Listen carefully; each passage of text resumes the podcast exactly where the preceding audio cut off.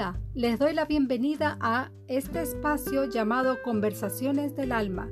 Mi nombre es Ada Escalante, soy noruega, nacida en Galápagos, autora del libro Galápagos con Amor.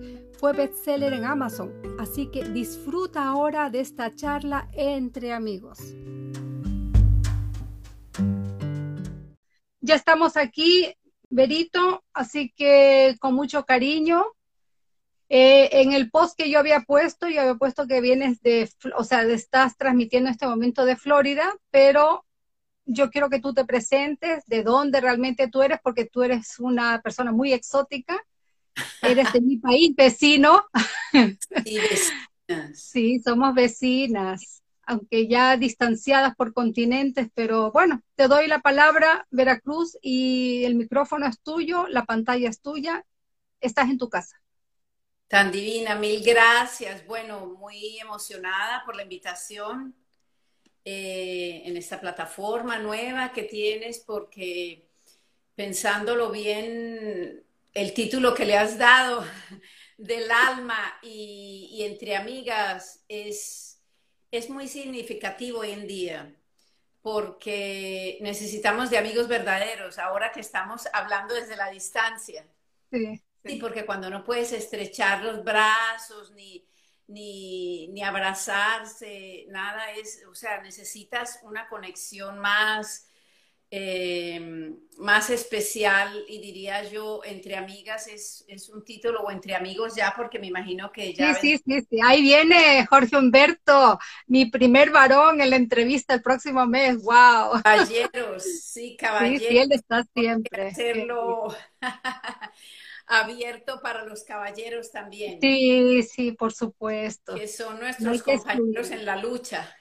y en las letras y en el amor. En las letras y en el amor. Entonces, ¿qué te digo? Muy contenta, muy emocionada porque pues esta plataforma que, has, que has creado para darnos la oportunidad a los escritores, tú como escritora sabes lo que significa mm. eh, mostrar al mundo nuestro mensaje, eso es importantísimo porque eh, pues ese es el propósito del escritor. Que te conozcan.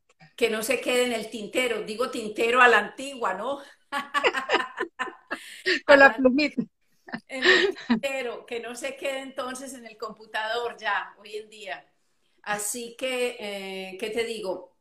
Bueno, yo soy colombiana, eh, nacida en, Colombia y criada en Colombia, pero emigré a los Estados Unidos eh, hace, uy, va a ser 35 años. Uy. Sí, llevo ya más, más parte de mi vida acá en, los Estados Unidos. Eh, y, ya me he adaptado, me he adaptado, pero pues lógicamente tú extrañas tu país, el clima, todo, el, el calor, todo lo de tu país. Así que, bueno, ya casi. Pero tú el acento no lo pierdes. Oh, no, no. ¿no? no, porque fíjate que, cuando estoy así hablando con, con latinos y eso, pues se me pega y tengo una facilidad que, que si fíjate, estoy en Argentina, hablo argentino, enseguida se me coge el acento. Si estoy en Chile, hablo chileno, si estoy en México, hablo mexicano. Entonces, eh, me encanta, me encanta esto de las culturas y los acentos y, conocer mucho las culturas a fondo, ¿no? Mm, mm. O sea, la parte emocional de las culturas. Entonces, eh, pues basado en eso, eh, mi libro, que lo acabo, lo acabo de publicar recientemente, a finales del año pasado, y mi primera novela. Fuera de eso también ya ha sido publicada en inglés, que es mi mercado. ¿Puedes repetir el título, aunque yo lo puse en el post? ¿Puedes tú decirnos el título del libro? Bueno, el título es Amor, Pasión y Religión. Y subtítulo A los abuelos con amor. Qué lindo. Este es un título muy mío, muy, muy lo que soy yo. el título me define prácticamente mi primera novela me define a mí. Y eh, el subtítulo, pues a los abuelos, porque buscando mis ancestros, ¿no? Maternos, porque a mis padres, los padres de mi padre, mm, los paternos, no los conocí. Entonces me fui a mis ancestros. Eh, por eso te digo que el título me define porque buscando mis ancestros encontré la pasión que tengo yo por la vida, el amor, la pasión y lógicamente la religión tan arraigada que tenemos en nuestros países. Aún, aún la religión católica y eso, hoy en día pues hay mucha diversidad, que es, mm, es interesante, es muy bonito. Eh, hay mucha diversidad, pero pues en aquella época estaba, pues solamente era la religión católica, ¿no? Mm. Entonces nos, nos criaron así, con esta religión, y seguimos, y hasta, se me hace cómico que aquí hay muchos, eh, mm, bueno, digo, religiones, diversidad, eh, y cuando me paran, a veces me dicen, mira, estás interesada en esto, en seguir esto, puedes visitar nuestra iglesia. Y le dije, mira, a mi edad y con mi figura, yo ya no, yo ya me quedo con lo que tengo. Pero no deja de ser interesante, ¿sí?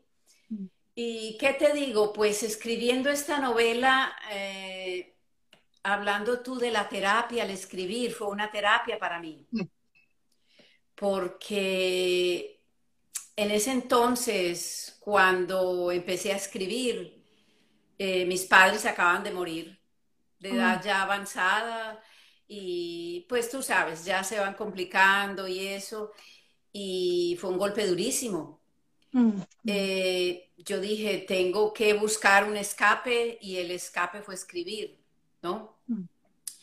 He sido amante del arte, de las letras, de la escritura y de la caligrafía.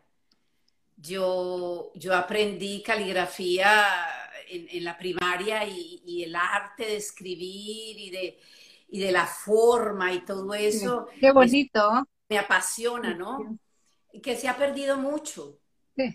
Se ha perdido muchísimo. Hoy calígrafos no hay. Mi padre era calígrafo, eh, dibujante. Yo soy dibujante también. Eh, la caligrafía, pues no voy a decir que calígrafo profesional, pero sí le, hago por ese lado.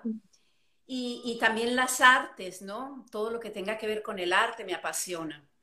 Eh, heredado de mis padres y y quizá mis ancestros, pero mis ancestros, mis gran eh, los abuelos, ya iba a decir en inglés, los abuelos. en inglés, sí, sí, sí, tranquila. Los abuelos, eh, mm, bueno, ellos fueron, se forjaron eh, con sacrificio y lucha y trabajo, ¿sí? Hoy en día son otras cosas. Entonces yo en mi obra voy y vengo para tratar de adaptarla a los tiempos modernos. Sí, que no sea solamente explicando mm, si los ancestros, la edad antigua, cómo vivían, todo esto, porque a veces se hace, se hace pesado, ¿no? Mm, mm, Dices, bueno, ya eso pasó, ya que... Entonces, eh, yo lo que quiero es eh, mostrar también a la gente joven que, que los principios morales las, bases que nos dieron aquellos abuelos, a nuestros padres, a nosotros y nosotros a los nietos, pues todavía son válidas. Todos aquellos principios morales son válidos y son los pilares de nuestra sociedad. Así que voy y vengo. La novela es eh, va y viene en el tiempo. Te hablo de lo que acabó de suceder hace seis meses, y, o sea, cuando cerré el libro y, y de hace 200 años. Entonces, te hablo mucho de, también de, mi país, de mi ciudad y, donde crecieron mis abuelos, que es a unos, no muy distante, una hora conduciendo de la ciudad capital de donde yo soy, pero no capital del país. mi ciudad, Medellín, es la segunda ciudad en, población en importancia. Mm. Y eh, pues los abuelos crecieron a una distancia de una hora, ¿no? Entonces hablo de todo aquello, hablo de los Andes, hablo de la flora, eh, mucho de la flora porque mi abuela era jardinera, le encantaba, y hablo también de cómo mi abuela se adelantó a la época usando la marihuana para, para, para calmar los dolores de artritis. Mira. Sí, o sea, que en esa época, pues, los, los, los nietos, que en esa época estaba, pues, eh, tú sabes, la época de los hippies y todo aquello, pues los nietos cuando veían que la abuela traía, compraba la marihuana así, bregaban a, buscar dónde la escondía. Los, los nietos jóvenes, los, los, varones, a ver dónde la escondía. Entonces era curioso, ¿no? Porque pues e, e, eran, eran adolescentes y, y, ah, que la abuela está comprando, pero la abuela lo usaba como medicinal. Ella que, que tenía su jardín de hierbas y todo esto medicinal, entonces, con alcohol se frotaba para la artritis. Mm, mm, sí, he escuchado de eso. Sí, entonces hoy en día yo hago una analogía aquí también en mi libro sobre esto que, que o sea, que no debemos de olvidar todas esas bases de la, de la eh, ¿qué te digo yo? Eh, medicinales, las hierbas medicinales, todo esto, y hoy en día ya se está utilizando. Entonces también hablo de que en mi país eh, hoy en día se está em, em, postulando como número uno en producción de CBD o de, ¿sí? de marihuana medicinal eh, para el bien de la humanidad. Entonces, mm. todas estas cosas son una mezcla de información que llevo yo, que traigo yo aquí en este libro, eh, importantes y a la vez jocosa, porque mi abuela era muy dramática y apasionada y todo lo hablaba así. Por eso yo creo que soy así. Ah, sí, tú eres así también. Y le pongo drama y, todo es compasión y así, intensidad. Entonces, la vida, eh, pues la he vivido con mucha intensidad. Mucha intensidad, pero una intensidad eh, sin arriesgar mi integridad física. Claro. Sí, porque pues soy aventurera, pero aventurera hasta, hasta el punto de, sí, medida, que no me perjudique, ¿ves? Entonces, eh, y la moral y la parte física también, tú tienes que medirte mucho, sobre todo cuando tú eres un inmigrante. Claro. Eh, que no sabes. Que afecta después a tu futuro. Mm. Exacto, y que mm. otras sociedades te miran a ti a veces como, bueno, ¿y ella de dónde viene y qué es lo que, qué es lo que trae de su país y, y todo eso? Y mm, entonces tú también les enseñas aquí que tú traes cultura, traes cultura, traes mucho que, que para enseñarle al mundo y traes todo eso que, que a la vez te madura a ti eh, eh, eh, la combinación de las culturas y tú más que nadie lo sabes. Mm. O sea, eso es una madurez que te madura la fuerza, pero, pero es importantísimo, es importantísimo como, para construir el yo, eh, la integración del ser humano, ¿ves? Mm. Que, se conozcan otras culturas. Entonces, eh, al escribir, yo por esa razón eh, me considero una persona podríamos decir, multifacética, así como tú nos identificamos, sí, multifacéticas, sí, que, que, a todo, como soy curiosa, entonces eh, trato una cosa, trato otra, pinto al óleo, hago vitrales, hago jardín, mm, me gusta la psicología, todo eso. Entonces, la parte de escribir pero tú aparte de eso tienes una profesión también la cual ejerciste en Estados Unidos, ¿verdad? Yo soy odontóloga eh, en Colombia, sí, odontóloga por familia. Sí, o sea, mi padre eh, odontólogo y somos 10 odontólogos por parte de mi padre. Wow. Somos 10 y yo soy la única mujer. Entonces, eh, pues eso me nace, la parte estética, ¿ves? Entonces yo le ejercía allá, aquí, Aquí también estudié en New York, hice un posgrado de rehabilitación oral también en New York y trabajé. Entonces llega un momento en que yo digo que ya es tiempo, porque yo creo que yo fui concebida y nací en una silla dental. A lo mejor, a lo mejor. Lo hago como chiste, sí, porque tú sabes, tú estiras una, una silla dental y es tan relajante que puedo haber sido concebida en una silla dental. exageración, que no me escuchen mis padres. Entonces, eh, mm, o sea, en la sangre, ¿ves? Todo esto, pero como se combina con la parte estética, si se combina con la parte estética, la odontología, muy con la parte estética y que me gusta el arte, entonces por eso me orienté. Y como mujer, eh, o sea, yo quería medicina, pero yo dije, medicina, tantas horas de trabajo, y si me quiero casar, y si quiero tener hijos, me es, un poco difícil. Eh, en cambio, odontología pues me viene por familia y termino me graduó y qué más rápido que hacer, eh, eh, hacer, eh, ¿cómo se dice? Bueno, partnership o socia, estar de socia con mi padre en, su consultorio. Claro, porque era ya establecido, entonces era mucho más fácil caminar en eso. Mm. Establecido sus pacientes, toda su práctica profesional y, entonces me quedó pues de película, me quedó facilísimo y, que te da a ti oportunidad como mujer de, si estás casada, trabajar medio tiempo, ¿sí? Trabajar medio tiempo, o, también si quieres tiempo completo, pues también te entregas, ¿no? Y yo trabajé mucho tiempo así, tiempo completo. Eh, entonces todo esto se ha compaginado con arte, con profesión, con la salud, y, y ya después de que yo viví tanto tiempo y en el mismo campo en New York y todo eso, en la odontología, pues ya no puedo yo practicar aquí porque pues aquí no tengo licencia tampoco en Florida. O sea, tú sabes, en mm, Estados Unidos... Sí, sí, me contaste. Eh, que es diferente según el estado donde tú estás. Uno el estado, otro. Y parece que, que, no les gusta que los que estamos viviendo en, en, estados fríos, de clima frío, para el calor. Florida o a California a practicar. Dice, ah, sí, pues entonces va a claro. el título allá también. Entonces ya decidí retirarme y dedicarme al arte.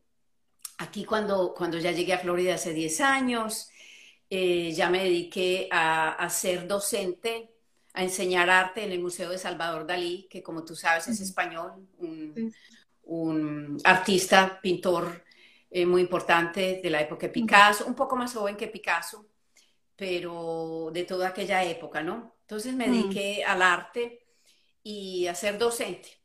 Docente, entonces, mucha gente me dice, pero ¿qué es docente en un museo? Ser docente en un museo es enseñar el arte del artista. Este es un artista exclusivamente solo para Salvador Dalí, aquí en San Petersburgo. Entonces, mm, tú haces los tours o yo hago los tours eh, enseño el arte, hablo todas esas preguntas, que eso te enriquece muchísimo porque tú sabes que enseñando tú aprendes también, ¿no? De la gente. Y, de muchas em, personas que van a hacer los tours, pues ellos también eh, saben de arte. Mm. ¿Ves? Eso, culturiza. Y mm, por otro lado, también me dediqué a enseñar español a la gente mayor eh, se está, o sea, la población aquí en Estados Unidos está creciendo muchísimo en el español eh, y ya es la segunda, el segundo idioma que se habla aquí en Estados Unidos. Sí, sí, muy fuertes. Exacto. Y, bueno, me dediqué a eso en, para adulto mayor, para el adulto mayor y tú sabes que pues ahora con la cuestión de la memoria y todo eso están muy interesados, el adulto mayor está muy interesado en eso en, aprender, en aprender en una cosa, otra, hacer cursos, eh, conocer otras culturas, todo eso. Entonces ya les he ofrecido mis libros en español. Dicen, bueno, está un poco avanzado para nosotros esa lectura.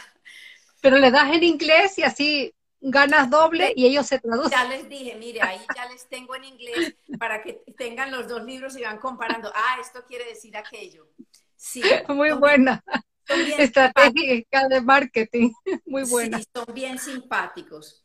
Entonces, eh, como te dije, siendo pues multifacética y sabiendo y teniendo tanta experiencia en tantas cosas cuando como emigrante aquí y mi curiosidad, mm, pues mis planes son mm, escribir acerca de otros temas. Mm. Sí, me encanta, me encantan los animales, las mascotas. Eh, entonces, también acerca de eso, el trato.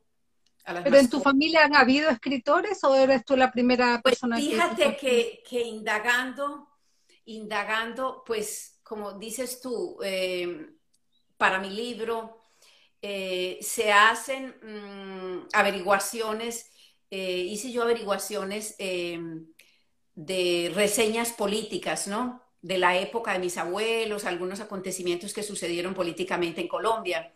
Entonces, en esas encontré quién eran los personajes ilustres de aquel pueblo donde crecieron mis abuelos.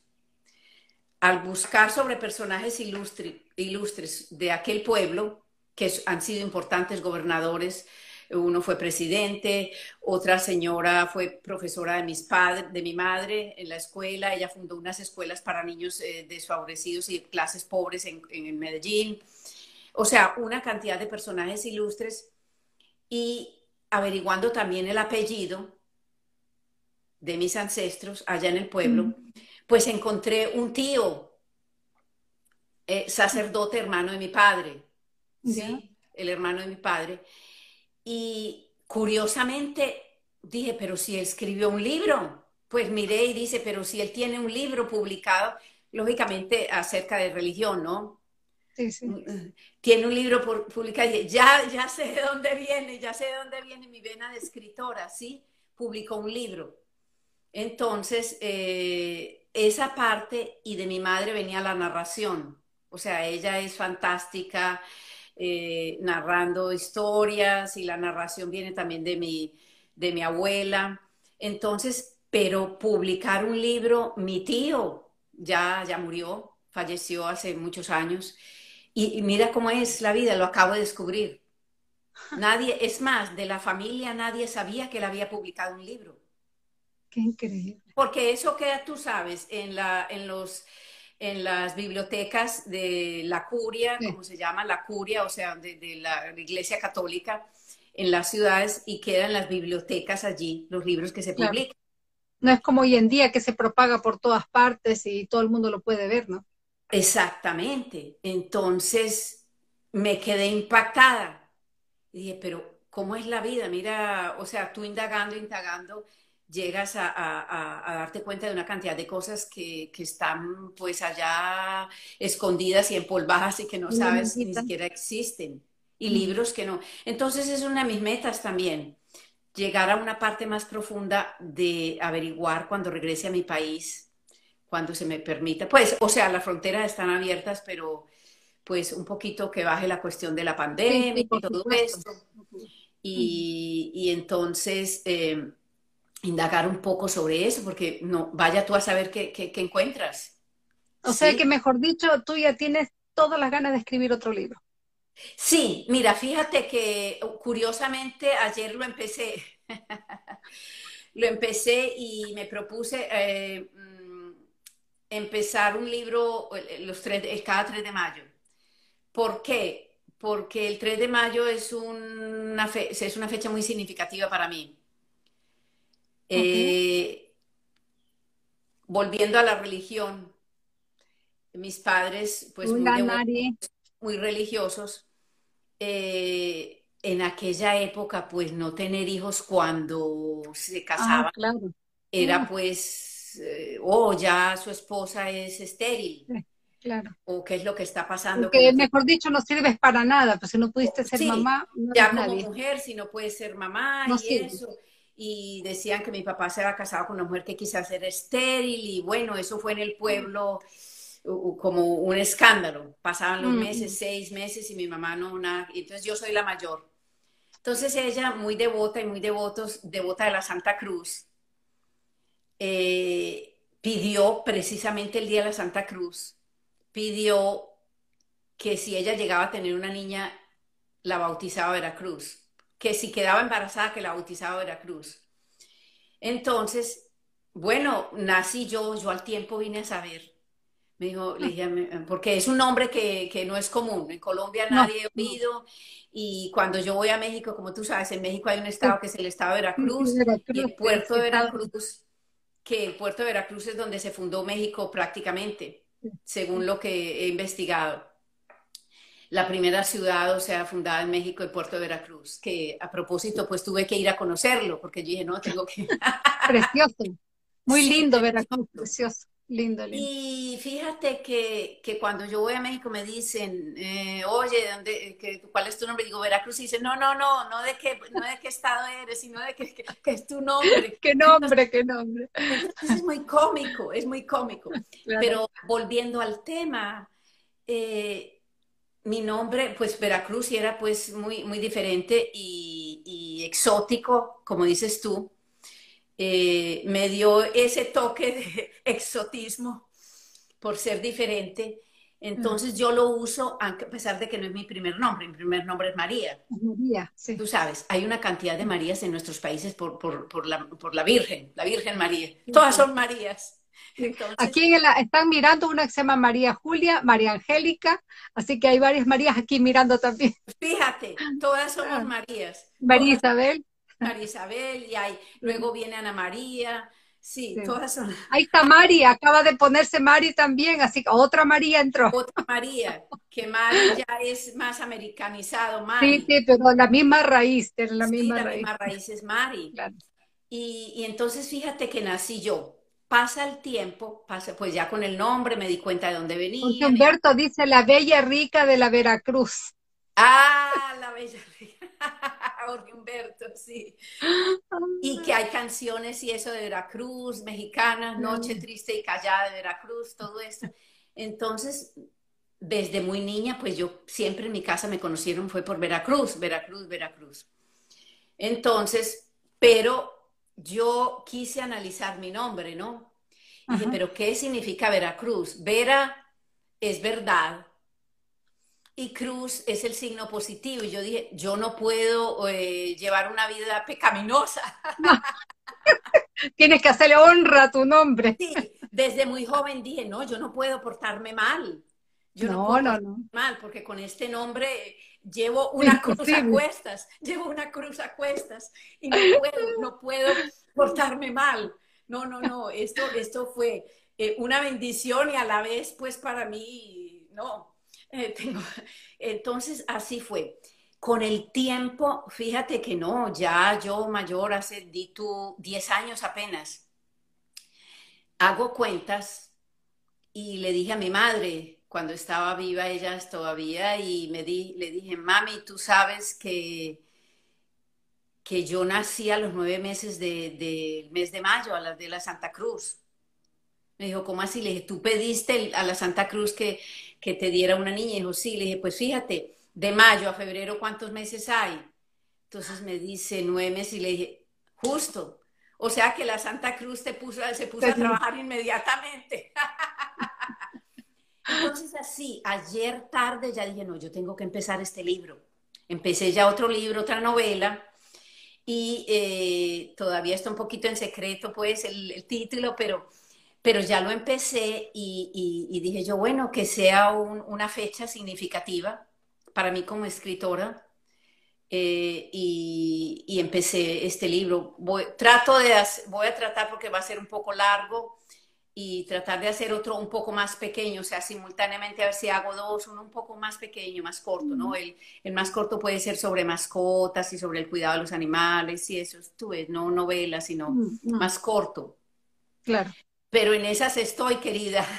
Pero tiene ese libro ahí presente para que los que estén mirando puedan mirar la carátula y buscarlo en Amazon. Ah, ya, ya, ya te lo, ya te lo enseño, ¿eh? Espérate que aquí no lo tengo conmigo enfrente, ya te lo enseño. Hola a todos. Hola Jorge Humberto, qué lindo que estés acompañándonos.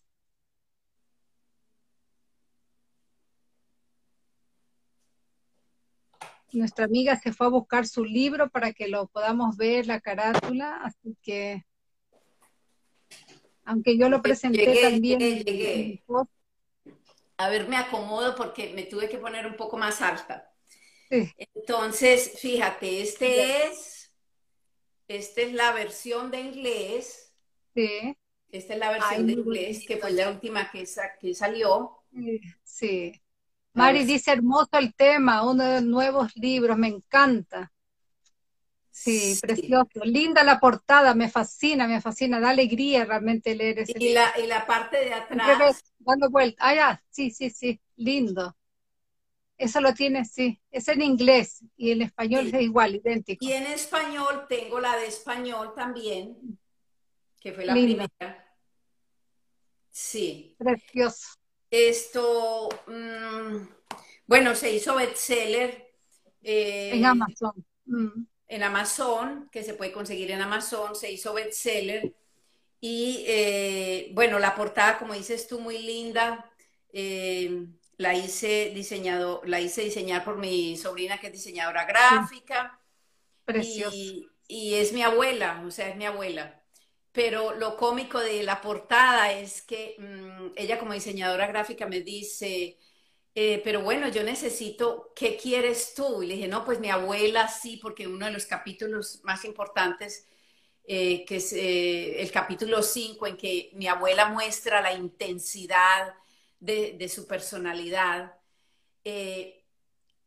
hablo yo de que ella está así, como implorando así, así, hacia el cielo, ¿no? Entonces me dice mi sobrina, bueno, pero para hacerte tú la ilustración, y el diseño gráfico de tu portada, pues necesito una foto, ¿por qué no? Tú te tomas una foto haciendo así. Entonces, pues me tomé una foto así mirando hacia arriba y me dice, bueno, de ahí la voy a sacar. Me imagino que ellos hacen el montaje así, la ilustración. Muy buena, muy buena. Pero si es mi cara envejecida sí es, me dijo, es, es tu cara. Y le dije, ¿cómo sacaste la cara de la abuela? Y me dijo, pues es tu misma cara, pero le puse arrugas. Y el, así que así te vas a ver después. Así me voy a ver yo después. Y le dije, ah, voy a ser yo una viejita linda. Y me dijo, sí, fíjate que tus ojos son así muy parecidos, están... Jorge Humberto se está despidiendo. Chao, Jorge, nos vemos pronto. Chao, Jorge, hasta Mari dice que es una novela preciosa, que no hay que soltarla, hay que leerla hasta el final. Y es verdad. Sí, es interesante y es, es cómica, es graciosa, te hace reír. Te hace reír bastante. Pero si tú eres así, imagínate, tienes que transmitir ese gozo igual. Tú siempre alegre, sonriente, nunca te he visto el tiempo que te conozco, nunca te he visto triste, así que pero sí, sabes que, que, uno tiene que proyectar eso, hay que proyectarlo y, la alegría, porque yo, yo fui criada con mucho amor, bastante en mi casa, y entonces siempre yo proyecto eso, ese amor. Mm, mm. Entonces esa es otra cosa que también mm, como secreto, te lo voy a decir, más adelante escribiré sobre la importancia de de, bueno, el secreto queda aquí entre, entre el público. Dentro de Instagram no se mueve. Sí, sí, que no se mueve, que no salga de, las redes sociales, es entre todo, el mundo. Eh, de la importancia de, los primeros años de los niños. La importancia, eh, la importancia psicológica. Imagínate cuánto tú dañas o formas de manera positiva o negativa a un niño en los primeros años de su vida. En los primeros años de su transformar su vida totalmente si, la, si no la encaminas bien. Es tremendo lo que tú estás diciendo, es tan, tan valioso. No, eso es, eso es, eso es, eso te, te forja, eso, es, eso eres tú. Mm. Eso eres tú. Si tú no tienes una infancia feliz o algo, es difícil que puedas sobreponerte y y lo puedes hacer. Te va a tocar mucho trabajo a futuro. Ese es el problema, que a lo mejor lo vas a hacer y, mucho trabajo. Y te, te cuesta trabajo. Entonces yo por eso trato y, digo yo, es que debería de, antes de tú tener hijos, tú deberías de, de hacer un curso. Oye, eso es lo que es increíble, lo que tú acabas de mencionar, porque te hacen tener curso para manejar, te hacen tener curso para manejar máquinas, manejar coches, autos, pero para tener un hijo, cualquiera lo tiene, o sea. Cualquiera, y eso no, no, porque es, es, es, es, es, es, difícil, es difícil. La formación de un niño. Es una vida, claro. Es, la vida, es, la vida de una persona. Entonces, se tienen hijos a, bueno, allí en, en la novela, en, mi novela, es, habla de los abuelos que tuvieron 18 hijos, mi abuela. O sea, fíjate que no. Entonces se fue, pero se van Era como normal en ese tiempo. Yo me recuerdo mis vecinos en, Galápagos tenían 12, 14 hijos. Era como una familia enorme. Nosotros éramos tres, éramos como raros. raros. de 10 para arriba, o sea, era rarísimo que una familia tuviera tres hijos, era como insólito.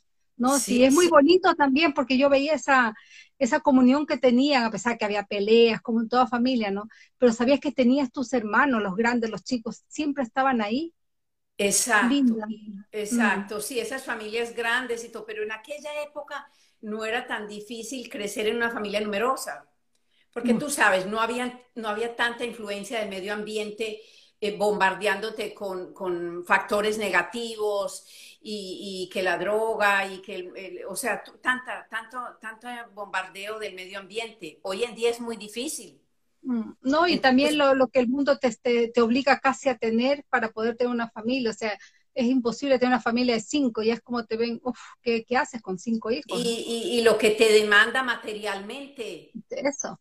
Materialmente para, para, sostener. Antes no, andabas con la misma ropa todo el tiempo, que no pensabas ni en marcas, ni en moda, ni en ninguna cosa. ¿no? Nada, entonces es muy difícil hoy eh, eso y la parte psicológica de un niño e, es, se traumatiza si no, si no se ha hecho como se debe ser. Así que se debería hacer, debíamos de hacer unos cursos para quienes se van a casar. Hay que pensar. Deberíamos empezar a hacer eso, ¿ah? Cursos para madres. Unos cursos para, para, sí, para ayudar a las parejas a que, por favor, los hijos no son así. Mari, Mari dice, no, nos enseñan a ser padres más bien los hijos.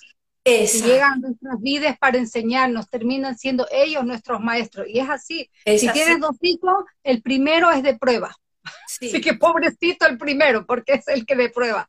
Y el que viene, bueno, ya aprendiste el primero y seguirás con eso. Te digo por experiencia, porque la primera tantos errores que cometí. y bueno, la segunda ya más o menos dije, eso no lo voy a hacer porque ya lo hice mal la, primera vez. No, sí, es verdad, Mari. Ellos nos enseñan a ser padres. Y que como madre, y que como madre también, pues tú crees que te las sabes todas. Sí. Y que dices, no, pero si yo soy la madre, ¿cómo me vas a decir a mí cómo Claro, tú me vas a enseñar a mí si yo soy la mamá, yo lo parí. Sí, exacto, exacto. Entonces, todo eso es delicado, la parte psicológica. Entonces, se habla pues de que eh, seas feliz y todo, es el factor de ser feliz en la vida viene mucho pues de, esta formación de los primeros años, ¿sí? Y, y, pero yo te digo una cosa, eh, Veracruz, pues no por interrumpirte, pero te digo que entras en un tema un poquito especial, porque digo, la palabra felicidad está demasiado sobrecargada Sí. Es una palabra que le, hemos puesto demasiado peso. Y realmente buscamos, anhelamos tanto la felicidad que nos matamos la vida buscándola. Y al final la felicidad está al lado tuyo. Están las cosas Imagina este momento que estamos compartiendo y hay siete personas mirándonos. Qué felicidad más grande poder compartir eso. O sea, soy feliz. Yo no espero ser feliz cuando tenga no sé cuántos millones o tenga 40 mil amigos. No, soy feliz en este momento. Y agradezco la felicidad de este momento. Eso, agradecer, es otra cosa tan importante, agradecer, agradecer, levantarte todos los días y agradecer, agradecer que si tienes poco, que lo que tienes, que, y que ahora con este año de aislamiento te ha enseñado tanto. Este, este año pasado te enseñó tanto y te sigue enseñando de que, de que los momentos son únicos de que la felicidad está aquí, un poquito aquí, otro poquito allí, de esto, y que tienes que atrapar esos momentos. Vivir aquí y ahora. Vivir aquí porque se te van, mm, se te van. Mm. Entonces, eh, precioso, con, los hijos, con los hijos, con tus mascotas, con, con quien sea, tú tienes, esos momentos son preciosos. Que antes los tomábamos como, sí, mañana, pasado mañana, otro día voy, otro día la llamo, otro día hablo con ella. Claro. Otro día hablo con él. Mi padre, sí, cada cuánto lo llamas, de vez en cuando. Mi madre también. no tengo tiempo, no tengo tiempo. Mm. Sí, sí, sí, querida. Mira, tenemos que comenzar a cerrar un poco para que no se nos corte la transmisión, porque, bueno, es una hora, pero de todas maneras para no... Hay que ir cerrando. no caer justo en el lapso de, de, no, de que se nos cierre antes. Eh, bueno, yo primeramente te doy infinitas gracias por lo que tú has compartido de todo tu corazón y yo lo siento. Has compartido, has vaciado tu alma conmigo en este momento. Y quiero, por último, preguntarte, ¿tienes algún, bueno, aparte que ya me has contado que estás empezando tu segundo libro. ¿Tienes algún otro plan futuro? A lo mejor dar un curso, una charla, lo que tú me estabas contando de dar cursos a mamás, pero estoy hablándote hacia algún otro proyecto que tengas eh, en mente. Pues sí, mira que, que, estoy celosa de lo que estás haciendo ahora. te toca a ti, te toca a ti. Me toca a mí. Ahora tú tienes que entrevistarme a mí. Sí, eh, quiero entrevistas, eh, pues no igual, pero también de autores y, con otro enfoque. Quiero hacerlo con otro enfoque eh, porque necesitamos, necesitamos lanzar nuestros mensajes al mundo, ¿sí? Eso es una cosa que tengo pendiente y, y de mis novelas, mi sueño, llevarlo al teatro, una novela que se lleve al teatro y escribir para teatro, o sea, capacitarme para yo poder escribir para teatro mis propias novelas. Entonces, ese es un, a, corto plazo quiero hacerlo y nunca se sabe que vaya por allá al cine a un cortometraje. ¿Y por qué no? ¿Y por qué no? Entonces, Tú eres una Frida Kahlo y te hemos llamado así porque te peinas igual que ella y, no, y esa foto que yo puse en, eh, en el post también igual, ah, fabulosa, me, me Pero eso fue también de un Frida Kahlo, un, una, un, concurso que fui a, Texas de Frida Kahlo. Eh, de, y entonces, eh, pues yo me posesioné, me posesioné como Frida Kahlo. ¿No? Y, te sienta, pero al pelo. Sí, y por el arte y por todo eso. pero, ¿qué te digo? El séptimo arte, el cine, toda esta cosa también me apasiona. E, y el, arte dramático, el drama. Pues, no, eso se te nota. Como soy yo de dramática. Entonces, por eso de pronto mi sueño sería que mm, de pronto se va para, para algo de teatro o algo así. Sí, y quién sabe, en el momento menos pensado, ahí está, una obra de teatro. Pero corto, corto, corto, eh, algo así como tú, a corto plazo. Supuesto, por supuesto, yo les insto realmente a todas las que, a las personas que yo he hecho la entrevista ahora y las que voy a hacer a futuro, y espero que esto no pare, que tengamos para mucho, mucho tiempo todavía, que ellos también hagan lo mismo, porque imagínate la repercusión que tiene esto en todos los medios, porque ustedes tienen otros seguidores que yo no tengo, y los van a ver otras personas, entonces es, lindo, es lindo, porque yo digo, los primeros días yo estaba muerta de miedo y no sabía qué hacer, pero ahora ya digo, bueno, estamos conversando, estamos entre amigas, estamos conversando, y esa es la idea, ¿no? Que la gente te conozca como persona, que lean tu libro y conozcan esa persona que escribió el libro. Esa es la idea tras este, este proyecto que yo estoy lanzando. Exacto, lindo, lindísimo, lindísimo y tan espontáneo. Sí, esa es la... así e, Eso es la, la, belleza de, de, tu nuevo, de tu plataforma, de lo que has creado, la espontaneidad. Sí, sí, Que, que, entonces todo sale del corazón porque es, sencillamente hablando. No, no, te sientes en una entrevista, te sientes es en casa conversando. Entre amigas, esa es la idea, en amigos, amigas, pero entre nosotras, o sea, no estamos así tú estás allá, yo estoy acá, te mandé un par de preguntas. No, no, no. Y ya yo he tenido respuesta de algunos compañeros que me han dicho, ¿y qué me vas a preguntar? Mándame preguntas para estar preparado. No, no, no. Aquí todo natural, lo que salga. Sí, sí. Porque hay temas, por ejemplo, sacaste el tema de, los niños, sacaste de la felicidad. Son temas que tú no puedes prevenir, van no, saliendo. Puedes preparar, no. Que van fluyendo y te van saliendo a medida que la conversación avanza. Exactamente. Eso, y eso es lo bonito, y eso es lo bonito, que sea natural. Que sea natural. Así que vuelvo a repetirte, Veracruz, con todo mi corazón, te agradezco, mil gracias por haber, y primeramente por haberme cambiado el día, porque tú sabes que eras para el jueves, pero gracias infinitas, tú sabes que esto después va a traspasarse a YouTube, va a traspasarse a podcast y después a Facebook, así que estamos en todas las plataformas donde te puedan escuchar y ver, vas a estar. Ay, qué lindo, tan divino, que de mil todo gracias. también mil gracias, oye. E, excelente, excelente. La, es, es, una obra hermosa porque necesitamos difundir nuestra, nuestra cultura. Que sepa quiénes somos.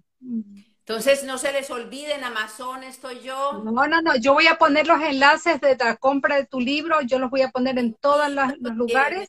Y en pasta blanda. Y viene también otro libro mexicano próximamente, la traducción de ¡Hoy! Este sí, Compasión de Italia. La bella Italia. Muchas gracias, Veracruz. Te amo. Nos estamos viendo pronto. Un beso, mucha suerte y besos y abrazos con amor. A ti. Tú también. Chao, adiós.